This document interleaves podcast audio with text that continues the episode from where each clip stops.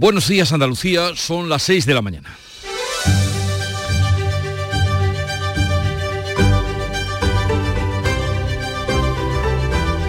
Despierta tu mente, descubre la realidad. En Canal Sur Radio, La mañana de Andalucía con Jesús Vigorra. Esta ha sido una noche movida, con protestas contra la amnistía ante las sedes del PSOE en numerosas capitales. Aquí en Andalucía, en Sevilla, unos mil manifestantes se han concentrado en la calle de San Vicente ante una sede vallada y custodiada por la policía. También se han producido protestas ante las sedes de Málaga, Córdoba y Granada. En Madrid la policía ha tenido que dispersar a 4.000 manifestantes convocados por las redes sociales por la organización Revuelta de las Juventudes Patrióticas vinculadas a Vox. Abascal ha estado al frente de la protesta en la calle Ferraz de Madrid, que ha acabado con tres detenidos. Después, la violencia ha crecido. Los asistentes han vaciado contenedores, han tirado botellas a la policía y cuando han intentado saltarse el cordón policial, los agentes han lanzado gases lacrimógenos y pelotas de goma hasta dispersarlos. También se han producido concentraciones en Barcelona, Valencia, Zaragoza, Palma y Oviedo, donde cientos de personas se han manifestado ante las sedes del PSOE. Pedro Sánchez ha escrito en su cuenta de X, antes Twitter, como saben, que quienes atacan las sedes del PSOE atacan a la democracia y ha enviado su apoyo a la militancia socialista que está sufriendo, dice, el acoso de los reaccionarios y concluye con un seguiremos adelante. La investidura, condicionada por Junts a la ley de amnistía, origen de todas las protestas de esta noche, ni tiene hora ni día. La negociación sigue encallada. En Canal Sur Radio, la mañana de Andalucía con Jesús Vigorra. Noticias.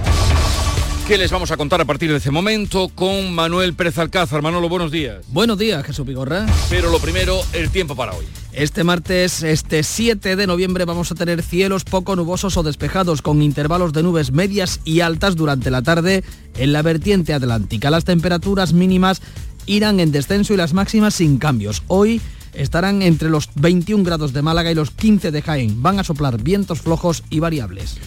Y vamos ahora con la información de este día, de este 7 de noviembre, en el que el juez, lo conocíamos ayer por la tarde, el juez Ia García Castellón imputa por terrorismo a Carles Puigdemont y Marta Rovira, la secretaria general de Esquerra, por su papel en los disturbios del tsunami. Tsunami Democratic, tras el juicio del procés. Junts y Esquerra Republicana pretenden incluir estos casos en la amnistía que negocian con el PSOE. El juez de la Audiencia Nacional, Manuel García Castellón, atribuye a Puigdemont y a Marta Rovira, ambos fugados, un rol de liderazgo en la organización de los altercados tras el juicio de 2019 en el que se bloquearon carreteras y el aeropuerto del Prat, donde llegó a morir un hombre de un infarto. Hubo centenares de heridos y daños por casi 3 millones de euros. Junto a Puigdemont y Rovira, imputa a otros 10 líderes independentistas relacionados con eh, Tsunami y al líder de Bildu, Arnaldo Otegui, que intercambió mensajes sobre las protestas. García Castellón ofrece a Puigdemont comparecer voluntariamente antes de emitir el suplicatorio para obligarle a comparecer. La Fiscalía va a recurrir el auto porque no aprecia actos de terrorismo. Puigdemont considera su imputación un golpe de Estado permanente. Esquerra habla de poderes reaccionarios. Su portavoz Gabriel Rufián ha publicado en redes Tejero lleva toga. Las protestas contra la amnistía ante las sedes del PSOE se extienden por toda España con el respaldo de la cúpula de Vox. En Madrid la policía carga con gases lacrimógenos y ha detenido a tres personas. Convocados por redes sociales en Andalucía, más de un millar de personas se han concentrado en Sevilla ante la sede del PSOE andaluz.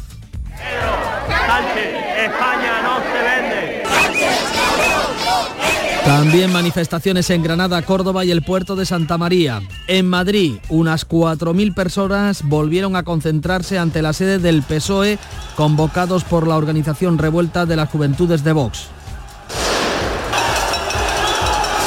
Varios manifestantes trataron de volcar las vallas de seguridad y la policía cargó con gases lacrimógenos deteniendo a tres personas. Santiago Abascal, que amenaza con querellarse contra Pedro Sánchez, ha estado en la protesta y ha lanzado esta advertencia. Vamos a quedarnos silentes o vamos a actuar de manera mansa observando cómo dan un golpe contra todo aquello que merece la pena, en primer lugar contra la unidad de nuestra patria. Pedro Sánchez ha escrito en sus redes sociales que quienes atacan las sedes del PSOE atacan la democracia. La número dos del partido, María Jesús Montero, culpa a la ultraderecha y al PP. Desde Vox, Buxade culpa al ministro Marlasca de ordenar la carga de los antidisturbios.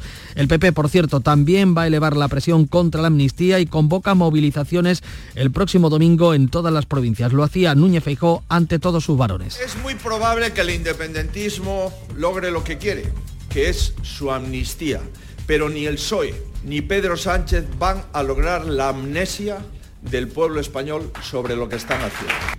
Y a todo esto, en la tarde de ayer conocíamos que el Consejo General del Poder Judicial aprobó una declaración institucional contra la futura ley de amnistía porque dice sería la abolición del Estado de Derecho. El documento que ha salido adelante con los nueve votos de los vocales conservadores recoge la intensa preocupación por lo que supone la degradación, dicen, cuando no la abolición del Estado de Derecho.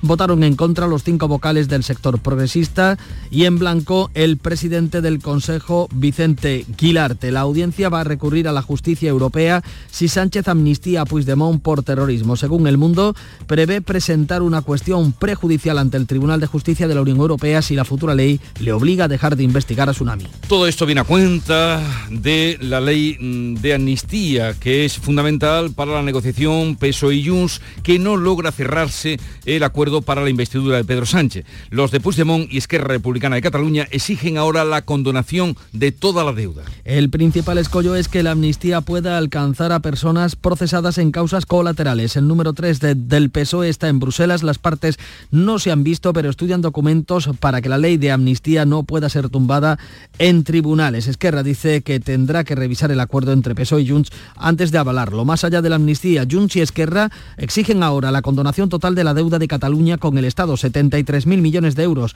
Recordamos que el acuerdo entre PSOE y Esquerra recogía solo la condonación del 20% de esa cifra. El Parlamento catalán, por cierto, va a votar este jueves una moción de la CUP para la elaboración de una ley que permita organizar un nuevo referéndum de independencia antes de 2025. Andalucía supera los 12 millones de turistas en el mejor verano de su historia y espera cerrar el año batiendo el récord de 32 millones de turistas. En la inauguración de la Feria de Turismo de Londres, el presidente de la Junta ha destacado el aumento del gasto medio diario de cada turista que alcanza los 78 euros. Juanma Moreno se felicita por el récord. Es la primera vez que se superan los 12 millones de turistas, la primera vez en nuestra historia. En el tercer trimestre la cifra supone 850.000 visitantes más, 850.000 visitantes más que el año que el verano pasado y además 600.000 más que en el 19, que fue el verano de la prepandemia. La Junta ha lanzado en Londres la campaña Andalucía te rompe con la que pretende captar al turista de menos de 30 años. Juanma Moreno ha anunciado que la Junta va a aprobar este mes la regulación de los apartamentos turísticos. Unos 40 ministros de Europa e Iberoamérica debaten hoy en la cumbre de Sevilla sobre el futuro de la industria aeroespacial de fondo. La reunión del Consejo Ministerial de la Agencia Espacial Europea va a abordar las medidas a adoptar en la Unión para el fortalecimiento de las infraestructuras y servicios basados en el espacio, reduciendo su dependencia del exterior. De momento, ya se ha acordado que Europa impulse la exploración sostenible con residuos cero. Este martes 7 de noviembre se cumple un mes del ataque de Hamas a Israel que se saldó con 1.200 israelíes muertos y la toma de 200 rehenes. La respuesta israelí deja ya 10.000 palestinos muertos. De los 10.000 muertos, 4.000 son menores. Las tropas israelíes sitian la ciudad de Gaza. Tras hablar por teléfono con el presidente de Estados Unidos, el primer ministro israelí Netanyahu ha mencionado por primera vez la posibilidad de hacer paradas tácticas en la ofensiva. Uh, no habrá un alto el fuego general en Gaza sin la liberación de nuestros rehenes. En cuanto a las pequeñas pausas tácticas, una hora aquí, una hora allá, es posible para que entre material humanitario o para que salgan nuestros rehenes. Uh, Hoy se conocerán los informes forenses sobre el cadáver hallado en el Parque del Tamarguillo de Sevilla. Todo apunta a que se trata del joven de 23 años desaparecido desde el pasado día 30 de octubre. El cuerpo ha aparecido en avanzado estado de descomposición y tenía el torso desnudo. Según la familia, los restos de la la ropa son similares a los que llevaba puestos José Antonio Hernández, el joven que desapareció cuando salió de su casa el 30 de octubre. Por otra parte, se investiga la causa de la muerte y la identidad de la persona cuyo cadáver ha sido hallado este lunes sobre la vía del tren cerca de Córdoba. Se trata de un varón que habría fallecido por el impacto con un tren al cruzar por un punto no autorizado de la vía. El hallazgo del cuerpo ha obligado a cortar el tráfico ferroviario durante dos horas y media entre Córdoba y Alcolea. La empresa municipal de aguas de Córdoba decide hoy restricciones al consumo ante la declaración de estado de emergencia por la sequía. Los técnicos de Maxa diseñarán un plan con medidas adicionales de ahorro de consumo. Córdoba ha entrado este domingo en emergencia, una situación que no se daba desde 1999. Ya en deportes, el Cádiz pierde ante el Getafe en el partido que cierra la jornada liguera. Los cadistas perdieron por 1 a 0 tras un gol de Borja Mayoral. El Sevilla pierde a Nilán y a Acuña, que no van a viajar a Londres para el partido de Champions ante el Arsenal. El estadio de la Cartuja de Sevilla va a acoger desde hoy la Billie Jean King, eh, la Copa de Tenis Femenino con Paula Badosa al frente del equipo español.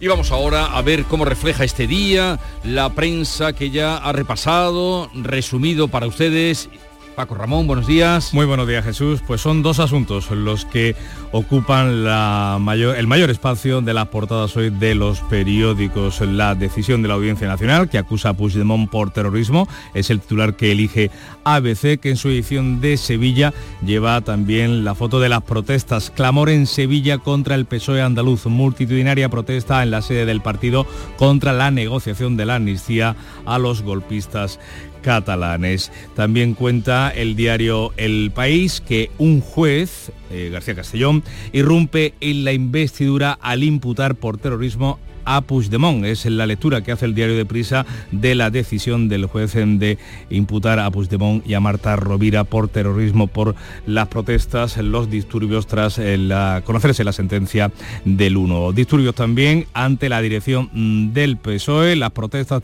ante la sede del Partido Socialista en toda España dieron ayer un salto, dice el país, en disturbios ante la dirección federal en la calle Ferraz de Madrid, a la que fue el líder de Vox, Santiago Abascal. En el mundo, la fotografía es para el presidente de la Generalitat de Cataluña, Per Aragonés, eh, que se vio eh, lo recibió en audiencia el Papa Francisco. Aragonés eleva la negociación al Papa y este le aconseja, entre comillas, dialogar.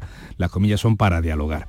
El titular de apertura, el juez llevará a la Unión Europea la amnistía a Puigdemont por terrorismo. Es un pasito más el que da el mundo sobre esta noticia. La Audiencia Nacional prevé denunciar ante el Tribunal de Justicia europeo tras imputar al prófugo mientras se negocia con Sánchez por montar Tsunami Democratic para desestabilizar al Estado. En La Razón, la Audiencia Nacional investiga a Puigdemont por terrorismo, foto de Feijó que llama a la movilización el próximo domingo, el 12 de noviembre, en toda España contra la amnistía y la lectura que hace la vanguardia de la decisión del juez García Castellón es la siguiente. El juez socava la amnistía al acusar de terrorismo a Puigdemont y Rovira. El paso dado por la Audiencia Nacional busca elevar a la justicia europea la aplicación de la ley en esta causa. Hubo manifestación en Barcelona, no lo recoge la fotografía de portada de la vanguardia que la dedica a la guerra entre Israel y Hamas. La represalia de Tel Aviv en Gaza se cobra ya la vida de más de 10.000 palestinos. Cuando se cumple justamente un mes del asedio de Israel en Gaza. Vamos ahora con la prensa internacional que has encontrado como más eh, llamativo. Beatriz Almeda, buenos días. Muy buenos días. Pues los diarios hacen recuento de víctimas de la guerra. El Alguatán de Ramala, más de 10.000 mártires, durante la agresión. La ocupación libra una guerra frenética contra los hospitales. El Jerusalén Post, diario judío, dice 1.400 israelíes asesinados desde el 7 de octubre, incluidos 347 soldados, 240 rehenes de Hamas, 4 liberados y uno rescatado. Me voy ahora a Italia. La República informa de un acuerdo entre Italia y Albania para trasladar allí a territorio albanés a inmigrantes llegados a Italia. Se construirán dos grandes albergues, dice la primera ministra Meloni. Cada año traeremos 39.000, traeremos porque lo dice desde, desde Albania, eh, o sea, que, va a llevar 39.000 allí. Eh, Salvini guarda silencio, la oposición dice es nuestro Guantánamo. El Washington Post advierte del salto global de China. Pekín ha adquirido una red global de puertos estratégicamente vitales. Las inversiones a lo largo de algunas de las vías fluviales clave del mundo tienen importantes implicaciones militares. Es la llamada Ruta Marítima de la Seda, que comenzó hace una década el presidente chino Xi Jinping. Y termino con el Guardian, que nos cuenta que manifestantes de Just, Stop Oil, paremos el petróleo ahora, rompen con martillos la cubierta de vidrio de una pintura en la National Gallery. Es la Venus del espejo de Velázquez, una obra de arte del siglo XVII que ya había sido atacada por la sufragista Mary Richardson en 1914. Estos activistas de ahora argumentan que es tiempo de hechos y no de palabras.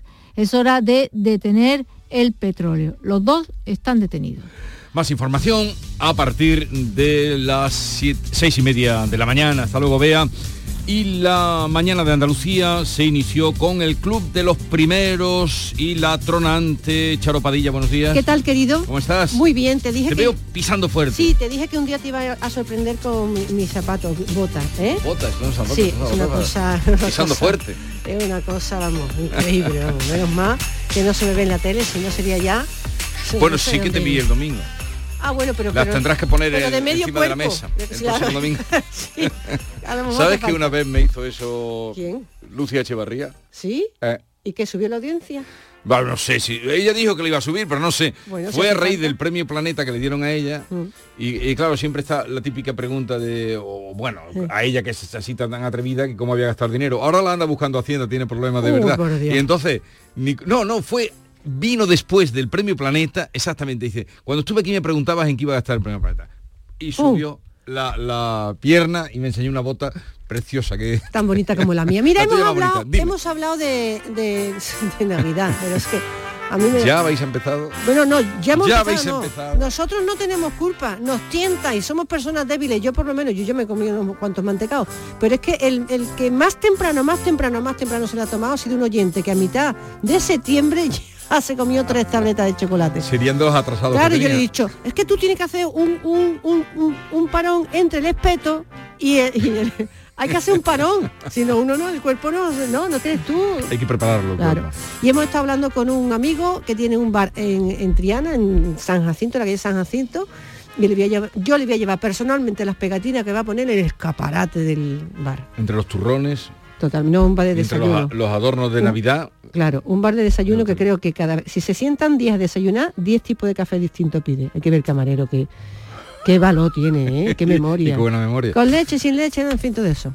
Querida, me alegro verte feliz, contenta y, hasta, y ya con ambiente navideño. Hasta mañana. Siéntate, que se mudo y te quiere hablar, que este ciego ya no puede ver, que este sordo no te va a escuchar. El amor no tiene que doler, pero hace tiempo que este amor me duele, todo me duele. Me la paso en la calle bien solo y tú en la casa aburrida, me abriste mil Ponemos en marcha la mañana de Andalucía desde ahora y hasta las 12. Quedan invitados a vivirla y compartirla con la música de Chayán. Necesito un segundo que nos llega de Canal Fiesta Radio. Por cierto, eh, creo que vendrá por aquí también entre la mucha gente que va a desembarcar con los Grammy, con los Grammy. Sevilla ya o en la Grammy, se puede decir, una nueva expresión, ¿no? Eso estaba pensando, pero no, exactamente no sé cuál es el olor a Grammy. Metálico. Sigue la información en Canal Sur Radio, sigue la compañía. Me partiste el corazón para llevarte la mitad, porque tú no tenías. Ahí lo tienes, dale, llévatelo. Úsalo con otro más que yo. Borra mi teléfono que no. Ya no voy a contestarte más. Ya no te quiero ver. Ni en pintura ni en papel. Deja de decir que yo soy tu hombre si ya no eres mi mujer, ya no. Hoy que me mire al espejo. La mañana de Andalucía. Madrid, Madrid, Madrid. ¿Qué tiene Madrid que siempre es un buen plan? Con viajes del corte inglés, escápate a museos, a los mejores musicales y teatros o a tus parques temáticos favoritos y alójate en los mejores hoteles. Déjate asesorar por expertos y reserva desde solo 15 euros y sin gastos de cancelación. Consulta condiciones en viajes del corte inglés. Operación ahorro en Rapimueble. remate final de precios. Apilable de salón 299 euros. Dormitorio de matrimonio 399 euros. Ahorra con Rapimueble, líder en precios, calidad y garantía. Y paga en 12 meses sin intereses. Más de 200 tiendas en toda España y en rapimueble.com. En Canal Sur Radio, la mañana de Andalucía con Jesús Bigorra. Noticias. 6 y 19 minutos ampliamos toda la información que le venimos contando desde las 6 porque el juez ha imputado de los delitos de terrorismo al expresidente de la Generalitat de Cataluña, a Puigdemont, y a la secretaria general de Esquerra Republicana, Marta Rovira, los dos fugados de la justicia por su papel en los disturbios de Tsunami Democrati tras el juicio del proceso del 1O. Son algunos de los casos que Esquerra y Junts pretenden incluir en la amnistía que están negociando con el PSOE. Rodríguez, buenos días. Buenos días. El juez de la Audiencia Nacional, Manuel García Castellón, atribuye a Puigdemont y a Marta Rovira, ambos fugados, un rol de liderazgo en la organización de los altercados tras el juicio de 2019 en el que se bloquearon carreteras y aeropuerto y el aeropuerto del Prat y que se saldó con 200 detenidos y daños por casi 3 millones de euros. El juez destaca la necesidad de investigar la muerte de un ciudadano francés que sufrió un infarto durante el bloqueo del aeropuerto, además de los centenares de heridos que dejaron las protestas. La eh, junto a Puigdemont y Rovira, el juez imputa a otros 10 líderes independentistas relacionados con Tsunami, además del líder de Bildu, Arnaldo Otegui, que intercambió mensajes sobre las protestas. La Fiscalía de la Audiencia Nacional ya ha adelantado que recurrirá el auto porque no aprecia actos de terrorismo, solo desórdenes, por lo que debe abordarse en los juzgados de Barcelona. Así está la cuestión judicial, mientras los líderes independentistas han respondido con virulencia a esa decisión del juez García Castellón Puigdemont, afectado por su imputación, ha dicho que estamos ante un golpe de Estado permanente, ya sea con sables o con togas. Ha dicho también Esquerra considera que se trata de la regación de los poderes reaccionarios del Estado contra la amnistía ante la que comprometen más firmeza en lo que ellos llaman la lucha contra la represión. A todo esto, PSOE y Junts, eh, como decimos, eh, siguen sin cerrar un acuerdo para la investidura de Pedro Sánchez. Los contactos y el intercambio de documentos es continuo, pese a que los negociadores no se han visto personalmente. El escollo se mantiene en si la amnistía puede alcanzar a personas procesadas en lo que consideran causas colaterales. El número 3 del PSOE está en Bruselas. Las partes intercambian documentos jurídicos con el objeto de que la ley de amnistía no pueda ser tumbada en tribunales. Ni PSOE ni Junts hacen declaraciones, pero sí las hace sumar. Ernest Urtasum dice que la ley tiene que ser impecable. Evidentemente, pues eso genera también pues, discusiones, en que haya escollos hasta el último minuto para ver cómo se definen los artículos, pues forma parte de la normalidad, pero creo que aquí quiero resaltar dos cosas. La voluntad política inequívoca que creo de todas las partes de llegar a un acuerdo y la segunda, que creo que estamos ya muy cerca. Esquerra dice que tendría que revisar el acuerdo entre PSOE y Junts antes de avalarlo, pero urge, eso sí, hacerlo.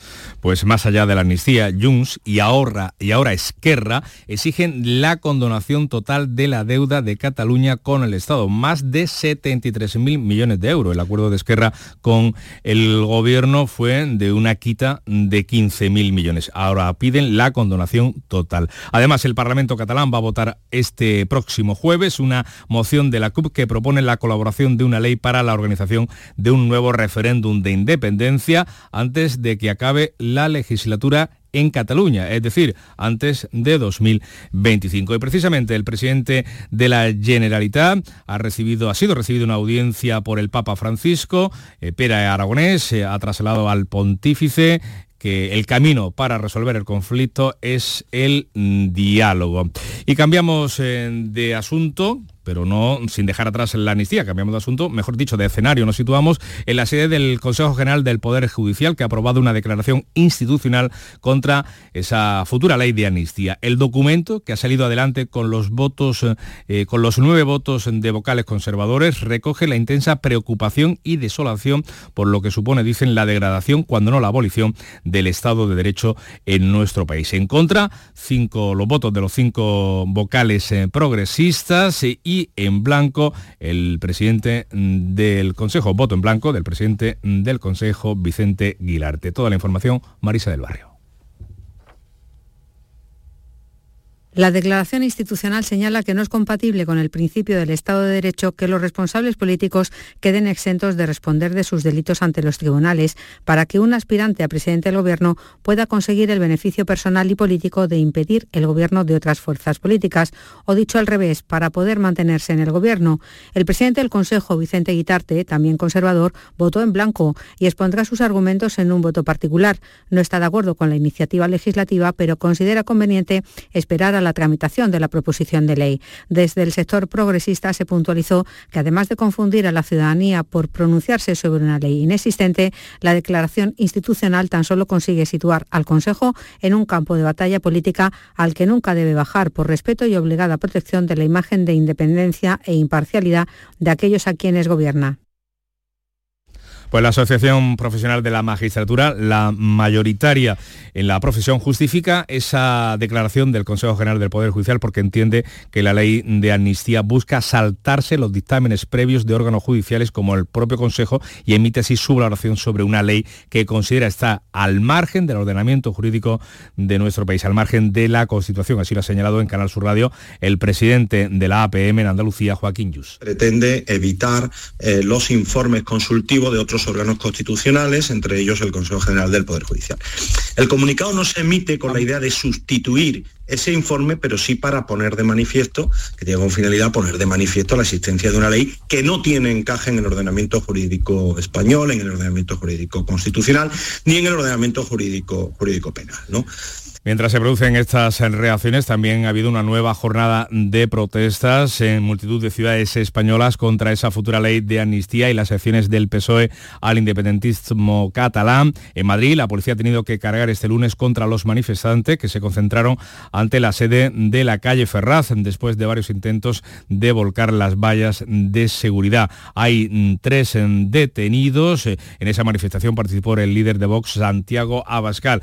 En Andalucía han sido también también miles las personas que se han manifestado, que se han concentrado contra la amnistía, pero sin altercado. Juan Pereira. Protestas convocadas por el movimiento juvenil revuelta ligado a Vox. En Sevilla, más de un millar de personas se reunieron en la calle San Vicente frente a la sede del PSOE andaluz que protestaban contra el acuerdo de los socialistas con Esquerra Republicana.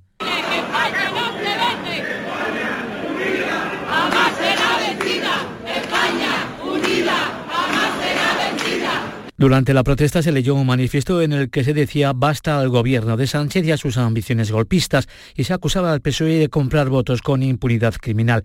En Granada se concentraban unas 1.800 personas. En Córdoba, Málaga y el puerto de Santa María también se celebraban concentraciones.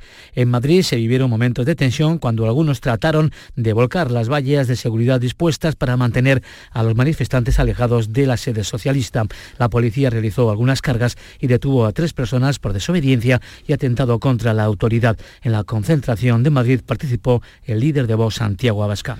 Pues el presidente del gobierno, Pedro Sánchez, ha escrito en su cuenta de Twitter que quienes atacan las sedes del PSOE atacan a la democracia y ha enviado su apoyo a la militancia socialista. Protestas que van a continuar el próximo domingo, el próximo día 12, porque el Partido Popular ha elevado la presión contra la amnistía y convoca movilizaciones, como decimos, el próximo domingo en todas las capitales de provincia. También Vox ha anunciado que se va a querellar contra el presidente del gobierno en funciones 6 y 27 minutos. La mañana de Andalucía. Hola, hijo. ¿Cómo te van las cosas? Dice mi mujer que trabajo demasiado y que tengo mucha tensión acumulada. ¿Tensión? ¿Y tú qué has hecho? Yo, garbanzos. Mmm, garbanzos. Anda, siéntate y come. Legumbres la pedriza. Tómate tu tiempo. La tarde de Canal Sur Radio con Mariló Maldonado. Disfruta de las tardes con tu radio, con tu sección preferida, Cafelito y Besos. Entrevistas en profundidad, por tu salud y los temas que más te interesan. Todo aquí. En la tarde de Canal Sur Radio con Mariló Maldonado. De lunes a viernes desde las 4 de la tarde. Canal Sur Radio, la radio de Andalucía. Vamos con los deportes. Antonio Camaño, buenos días. Hola, ¿qué tal? Buenos días. El Cádiz perdió en el día de ayer en el partido que cerraba la jornada del Campeonato Nacional de Liga en superioridad numérica ante el Getafe. Toda la segunda parte, los hombres de Sergio González jugaron con uno más y no fue capaz de imponer su superioridad e incomodar a la portería del Getafe. El cabreo tremendo de Sergio González, de su entrenador. El Cádiz lleva nueve jornadas consecutivas sin conocer la victoria. Ahora, después de la suspensión de su partido ante el Mallorca del próximo fin de semana, tiene 20 días para reflexionar. El entrenador del Cádiz, Sergio González, se manifestaba así de claro y de duro en el día de ayer.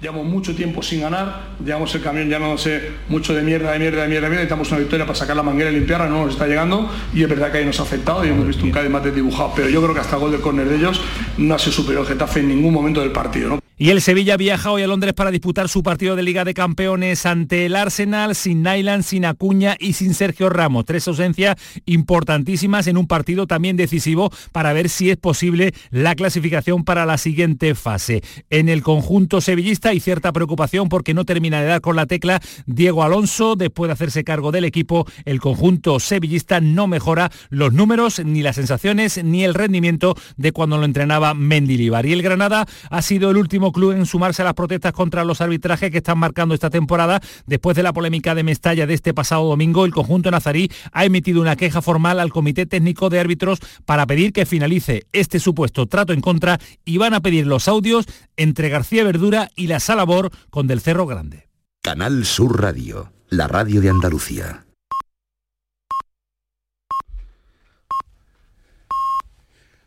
Andalucía son ya las seis y media de la mañana. La mañana de Andalucía con Jesús Vigorra.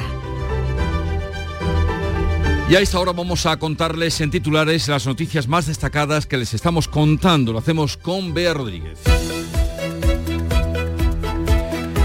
El juez imputa a Carles Puigdemont y Marta Rovira por terrorismo. García Castellón atribuye a los fugados del proceso el papel de líderes en los altercados ocasionados por Tsunami Democratic. Tras el juicio del 1 de octubre, la Fiscalía recurrirá al auto porque solo ve desórdenes. Puigdemont dice que su imputación es un golpe de Estado mientras sigue sin cerrar el acuerdo con el PSOE para la investidura. La policía dispersa con gases lacrimógenos la protesta de Vox contra la amnistía frente a la sede del PSOE en Madrid. Los agentes cargaron contra los manifestantes cuando trataron de romper la barrera de seguridad. Hay tres detenidos.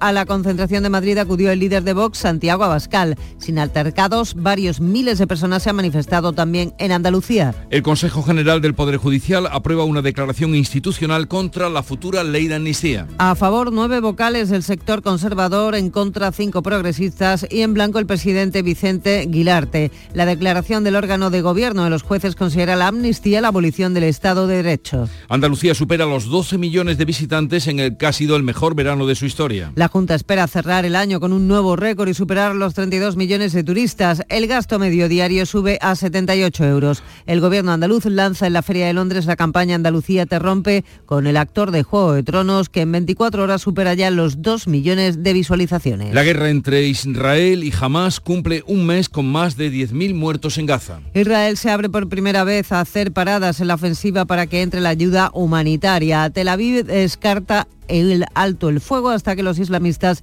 liberen a los 200 rehenes secuestrados durante el ataque terrorista del pasado 7 de octubre en el que mataron a 1.200 israelíes. Y vamos con el tiempo para hoy.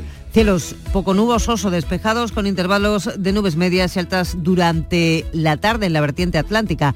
Temperaturas mínimas en descenso y máximas sin cambios. Hoy entre los 21 de Málaga y los 15 de Jaén. Soplan vientos flojos y variables.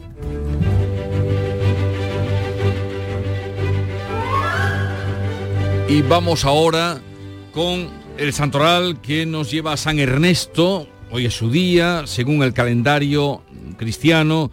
Eh, hay otros nombres más, como siempre, pero San Ernesto es el más, más destacado. Por cierto, ahí salieron los nombres, la lista de nombres más comunes en España, de hombres, de mujeres y de apellidos. No, ¿Sabes cuál es el primer apellido? ¿Sabéis cuál es el primer apellido?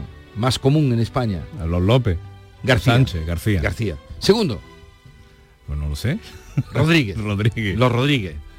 ¿Queréis saber más de los apellidos? Bueno, luego lo contaremos porque es gracioso. Luego van los González. Luego van los Fernández. Luego van los López. y luego van los Martínez y así sucesivamente. Ahora, es un millón y medio de Garcías los que...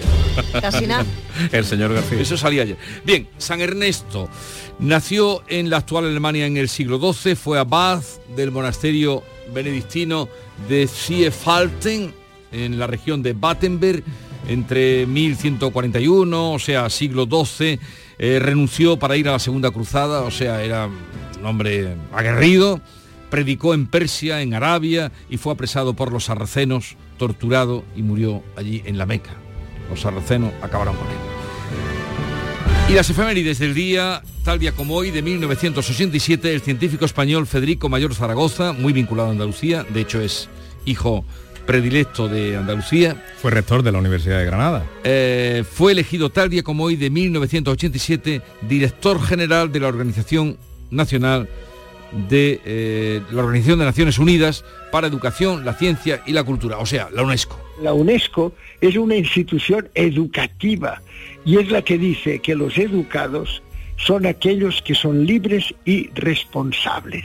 Y la educación es un proceso que tiene que dar a seres humanos libres y responsables y que estén guiados por los principios democráticos de la justicia, la libertad, la igualdad y la solidaridad. Fíjese usted qué maravilla. Eh, un señor, eh, todo un señor, señor mayor la cita que me he traído hoy, lo mucho que tiene que ver con esto. No, no había oído este testimonio que nos ha traído eh, Víctor Manuel de la Portilla, pero tiene mucho que ver. La cita que traigo es de Emilio Lledó, Ajá. filósofo, Otro señor. otro gran andaluz, y dice, educación, dos puntos, instrumento fundamental de la democracia para meter la libertad en el cerebro. Efectivamente. Quedó grande, quedó grandes andaluces. Y tal día como hoy, 2001, en España salía el último número de Diario 16, uno de los periódicos más simbólicos de la democracia que permaneció en la calle 25 años y que precisamente aquella canción... Sigue online la cabecera de Diario 16. Aquella canción de Habla Pueblo Habla se hizo para lanzar este periódico. Diario 16 ha sacado a la calle esta mañana su último número, el que pone fin a una agitada trayectoria que ha durado algo más de 25 años. Las pérdidas económicas Así lo acumuladas contaba Canal Sur, Paco Gamero, que ya está una voz jubilado crítica. también, ya está jubilado.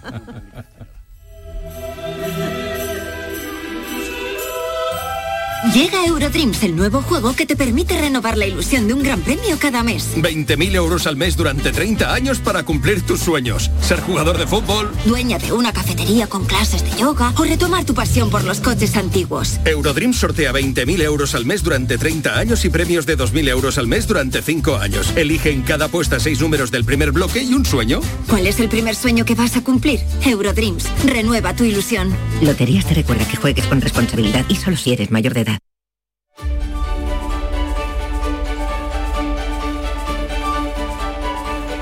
Vamos a la segunda entrega de la revista de prensa, ahora dedicada a las portadas de los principales diarios de Andalucía. Comenzamos por el diario Sur, fotografía de portada para el presidente eh, de la Junta y el consejero de Turismo en la Feria de Turismo de Londres, fotografía de fondo de Pablo Ruiz Picasso, del pintor malagueño. Andalucía se encamina al récord de 33 millones de turistas después de un verano récord, como hemos contado en este informativo. Diario de Sevilla, la juez confirma el cese de los 44 policías locales de las oposiciones. La justicia insiste en que deben ser destituidos y recuerda que debe prevalecer los principios de igualdad, mérito y capacidad en unas oposiciones. En Ideal de Granada, la fotografía también es para el presidente de la Junta, acompañado por la alcaldesa Marifran Carazo, también por el presidente de la Diputación Granadina en esa feria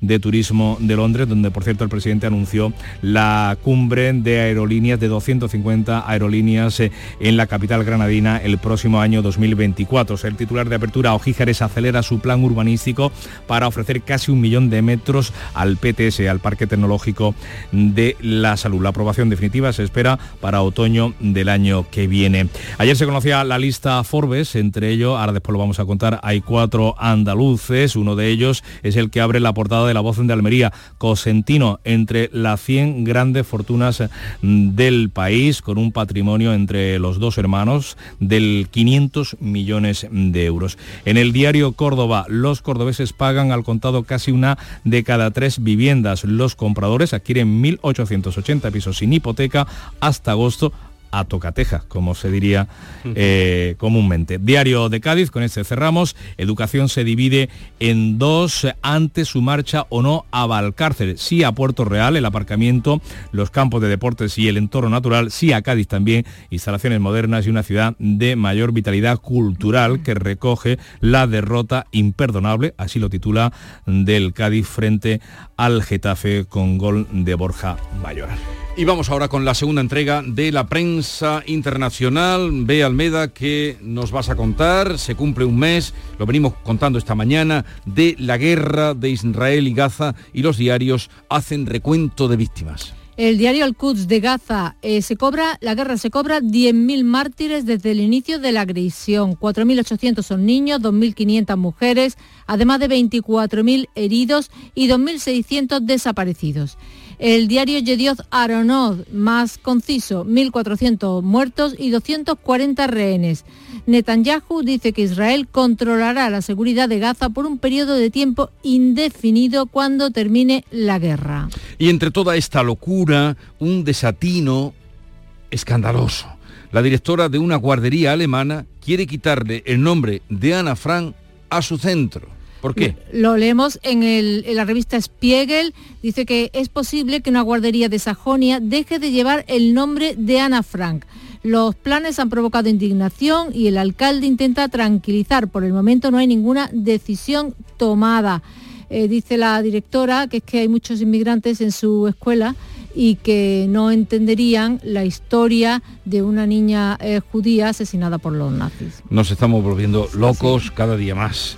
Dos asuntos de interés relacionados con la inmigración. Uno, en Liberación, en el francés Liberación, llega al Senado el proyecto de ley de inmigración que prevé recortar derechos y servicios a los inmigrantes. Su tramitación se prevé larga y difícil. Y en Italia, Meloni ha firmado con Albania el desembarco y la acogida de inmigrantes. Albania, que es, un país que no pertenece a la Unión Europea. El Corriere de la Sera. Meloni decide la suerte de 39.000 inmigrantes al año rescatados en el Mediterráneo por barcos italianos, no por ONGs.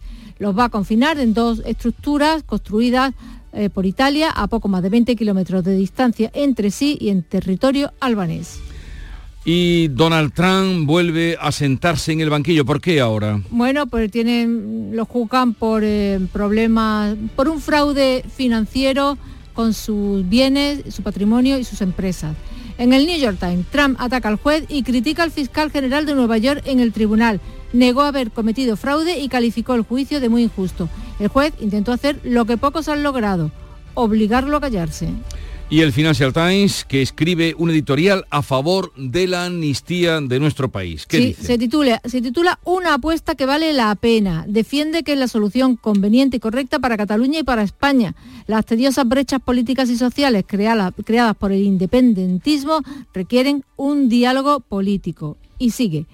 El que Sánchez lo, lo considerase inaceptable antes de las elecciones solo amplifica la imagen de un político escurridizo que hará lo que haga falta por permanecer en el cargo. Sánchez no seguiría por este camino si su cargo no estuviera en juego y deja claro que el dirigente eh, socialista está arriesgando mucho.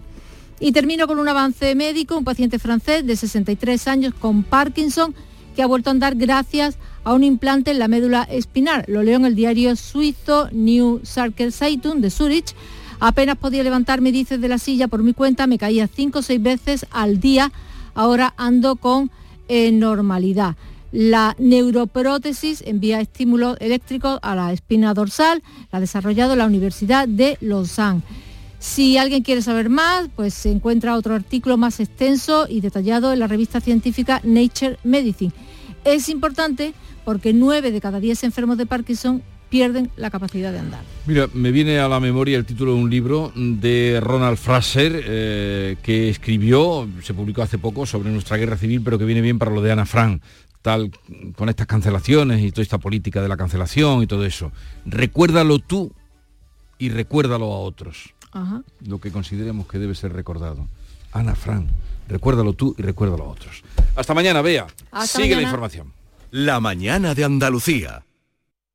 A ver esa foto, decid patata. ¡Hijolusa! En el supermercado, dale la vuelta al envase y encuentra nuestra marca para garantizarte una gran calidad en tu mesa. Patatas Hijolusa. Amamos las patatas. Empresa colaboradora del Plan 2030 de apoyo al deporte de base.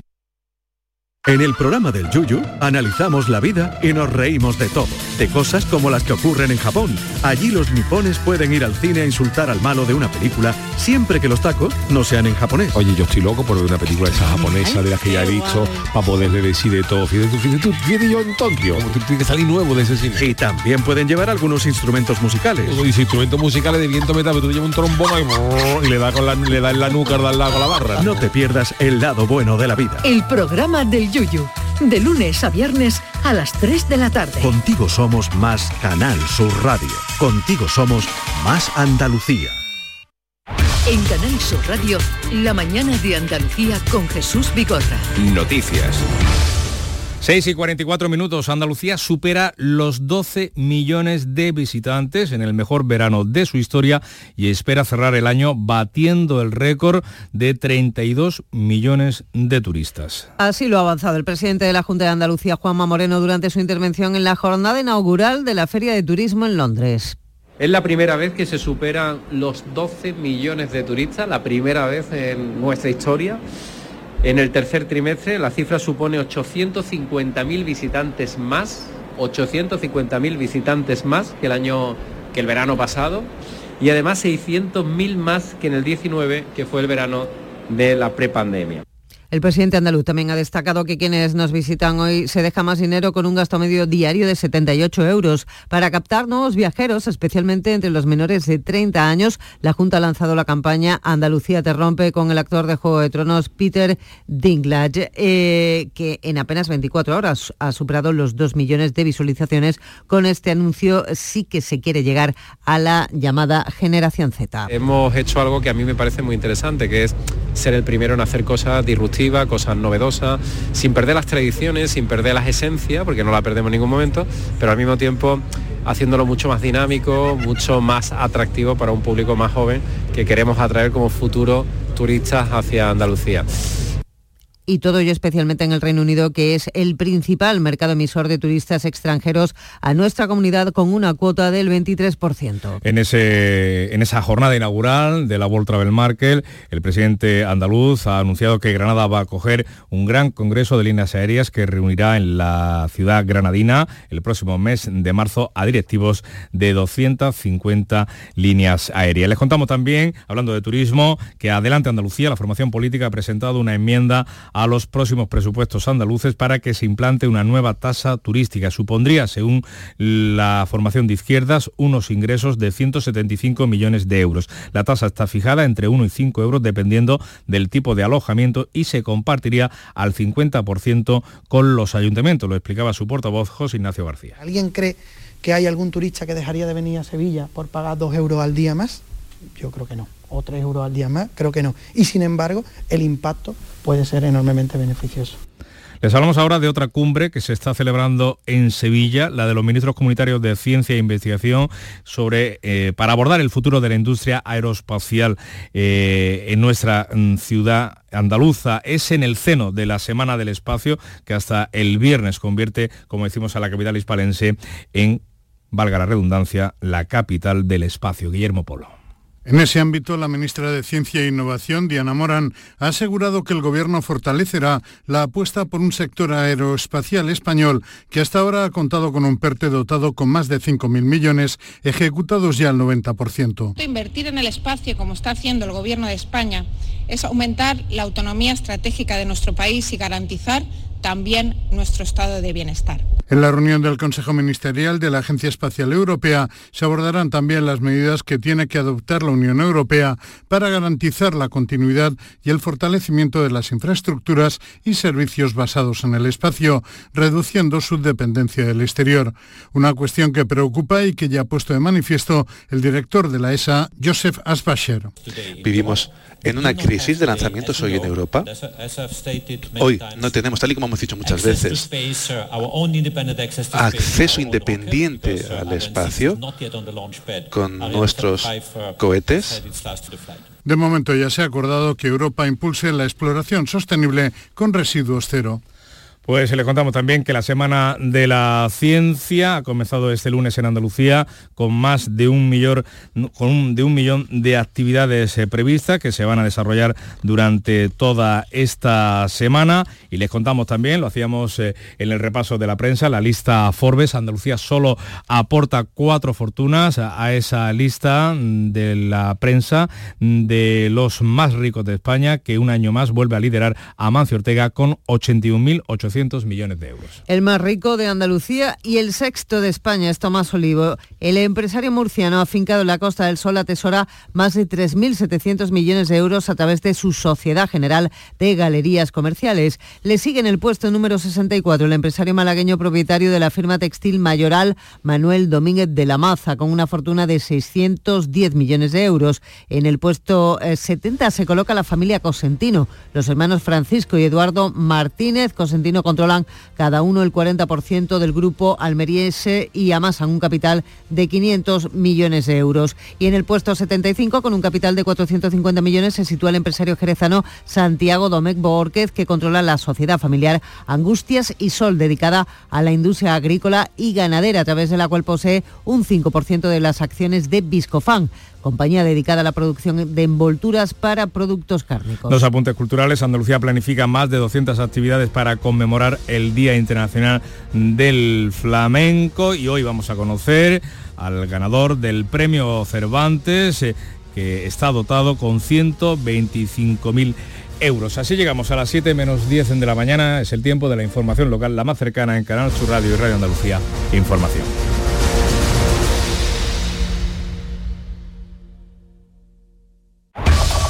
En la mañana de Andalucía de Canal Sur Radio, las noticias de Sevilla con Antonio Catoni.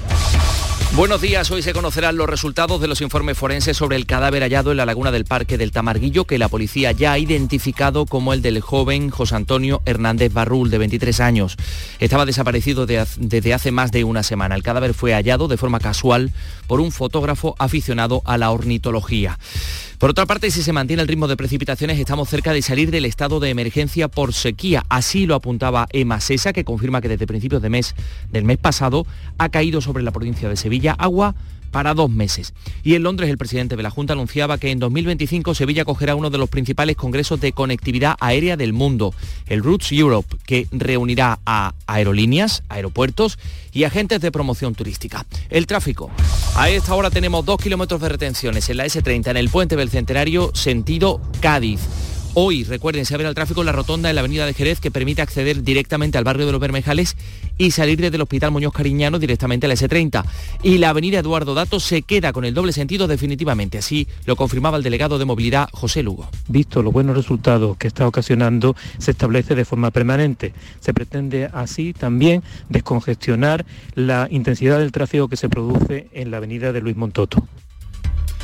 Cielos poco nubosos para el día de hoy, las temperaturas mínimas el descenso y se nota, vamos a alcanzar 16 grados en Morón, 18 en Écija, 19 en Lebrija y Sevilla, donde ahora tenemos 9 grados. Enseguida desarrollamos estos y otros asuntos con la realización de Pedro Luis Moreno.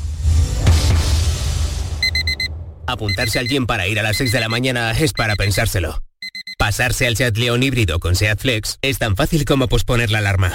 Ahora en Hispalauto llévate un Seat León híbrido por solo 115 euros al mes con 3 años de mantenimiento y al final decides si lo cambias, lo devuelves o te lo quedas. Consulta condiciones en hispalauto.com. En Canal Sur Radio, las noticias de Sevilla.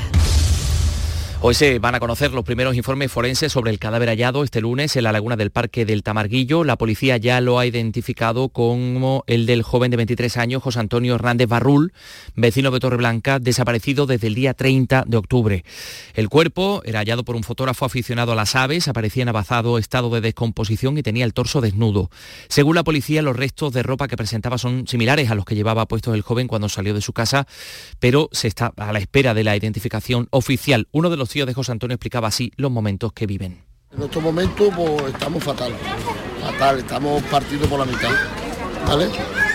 eh, en todo este tiempo, la semana esta que hemos estado luchando, buscando al niño por todos los lados, ¿vale?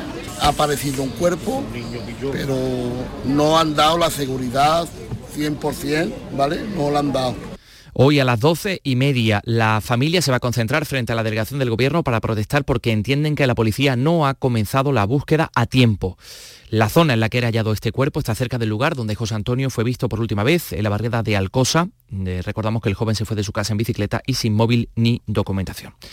Más cosas. Emasesa mantiene el estado de emergencia por sequía a pesar de la lluvia de estos primeros días de otoño. Los embalses de su competencia están al 32% de su capacidad. Desde el 1 de octubre hasta la fecha han recibido 20 hectómetros cúbicos, es decir, agua para dos meses. Hay agua para un eh, en total. Eh, podemos decir que los responsables aseguran que estamos cerca de salir del estado de emergencia si se mantiene el ritmo de las precipitaciones. Eso sí, todas las medidas de ahorro deberán mantenerse hasta que se consolide esta situación, como decía el director técnico de Masesa, Luis Luque. Ahora mismo estamos con un 10% de medidas de ahorro y bueno, en el estado de alerta era un 5%. Si, si siguiéramos teniendo precipitaciones, pues podríamos volver a ese relax por, decirlo de alguna manera. Lo decía en la inauguración de un nuevo complejo medioambiental de Emasesa que convertirá los residuos orgánicos humanos y otros como restos de podas en abono orgánico eh, para el campo. Un paso en la lucha contra el cambio climático.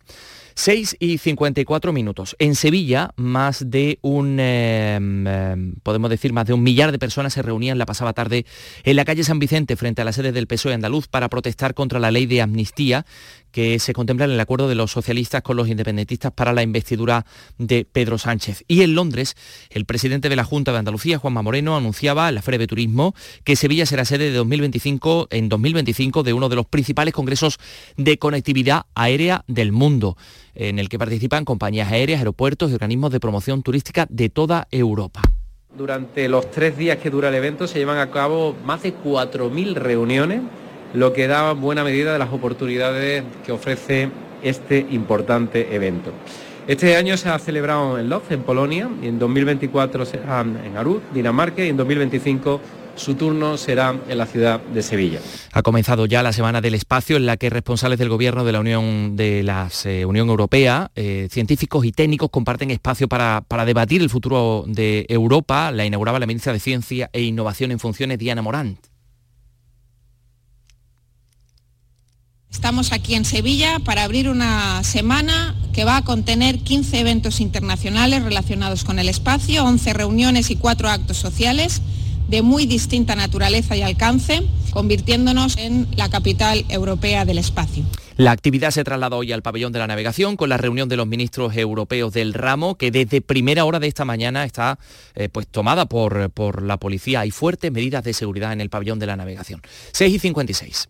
Las noticias que más te interesan las tienes siempre en Canal Sur Mediodía Sevilla. Y este jueves te llegan con la Federación Andaluza de Remo con motivo de la celebración este próximo sábado 11 de noviembre de una nueva edición de la regata Sevilla Betis. Canal Sur Mediodía Sevilla. Este jueves a las 12 en directo desde el Club Náutico Sevilla. Con la colaboración de la Federación Andaluza de Remo. Este martes os esperamos en el Auditorio Nissan Cartuja de Sevilla para disfrutar del show del Comandante Lara, en vivo y en directo. Comenzamos a las 6 de la tarde. Y gracias a este maravilloso público, el show del Comandante Lara. Vive una tarde espléndida de alegría, humor e ingenio con el show del Comandante Lara, con la colaboración del Auditorio Nissan Cartuja. En Canal Sur Radio, las noticias de Sevilla con Antonio Catoni. Diferentes asociaciones judiciales denuncian que la ciudad de la justicia de Palmas Altas no reúne las condiciones mínimas para ofrecer un servicio de calidad. En un comunicado común dicen que el edificio, que se inauguraba la semana pasada y al que en las próximas semanas van a llegar seis juzgados más, no cumple con los requisitos necesarios. Critican que los despachos y las salas de vista son pequeños y que los funcionarios de diferentes juzgados comparten una misma sala. Eso perjudica la necesaria privacidad. Así lo explicaba Canal Sur Radio José Pérez Gómez, portavoz de la Asociación Francisco de Vitoria. El personal funcionario de cada juzgado, que hasta ahora estaba dentro de cada juzgado, están a modo de call center. Luego las salas de vista son muy pequeñas y muy estrechas también están los eh, abogados y los procuradores demasiado cerca del juez. Realmente es un edificio estaba hecho para otra cosa. Creemos nosotros que la solución que se le ha dado no es correcta. Macosas, la portavoz de Podemos con Podemos Izquierda Unida en el Ayuntamiento de Sevilla, Susana Hornillos, reclama al Gobierno Municipal un cambio radical en la redacción de los presupuestos para el año que viene. En una entrevista en Canal Sur Radio ha advertido el alcalde que no contará con su acuerdo si se sigue el modelo de las ordenanzas fiscales. Pues que cuando los turistas no pasan por tu barrio, tampoco pasan los presupuestos municipales. Si siguen la misma línea que han seguido las ordenanzas fiscales, pues vamos a tener un problema, lógicamente. Eh, los barrios tienen que ser tratados por igual esté o no esté presente el turismo. La justicia insiste en que los 44 policías locales que entraron en el cuerpo tras unas oposiciones en las que se detectaron filtraciones deben ser cesados. Leemos en Diario de Sevilla que la juez ha dictado un auto en el que rechaza la petición del Ayuntamiento de Sevilla para que no se ejecute la sentencia que así lo contemplaba, decía el Ayuntamiento, por una merma en la seguridad. Y la magistrada apunta que deben prevalecer los principios de igualdad, mérito y capacidad. La resolución no es firme y aún puede ser recurrida en apelación. Y por otra parte, les contamos que la Guardia Civil ha detenido en La Antejuela a un hombre por defraudar casi 19.000 euros llenando el depósito de su coche con una tarjeta bancaria de la empresa de la que había sido despedido. Vamos con la información deportiva. Antonio Camaño, buenos días. Hola, ¿qué tal? Muy buenos días. Eh, malas noticias para el Sevilla en la previa del partido de Liga de Campeones ante el Arsenal de mañana miércoles, porque ni Nailan, su portero, ni Acuña viajan en la expedición sevillista. El parte médico facilitado por el club ha informado que el noruego sufre una lesión en su cuádriceps y el argentino, que tuvo problemas en Vigo, sufre molestias en los isquiotibiales de su pierna derecha. No se ha dado plazo de recuperación y, por tanto, ambos futbolistas son también duda para el encuentro del próximo domingo ante el Betis igual que Sergio Ramos. Y el Betis, a través de su Consejo de Administración, va a presentar en la próxima Junta de Accionistas beneficios por primera vez en cuatro años. Es cierto que la cantidad es poco significativa, pero abre un nuevo escenario para el crecimiento del equipo verde y blanco. Y Sevilla será una de las provincias con mayor número de actividades para el Día Internacional del Flamenco el próximo 16 de noviembre. 9 grados en Sevilla capital.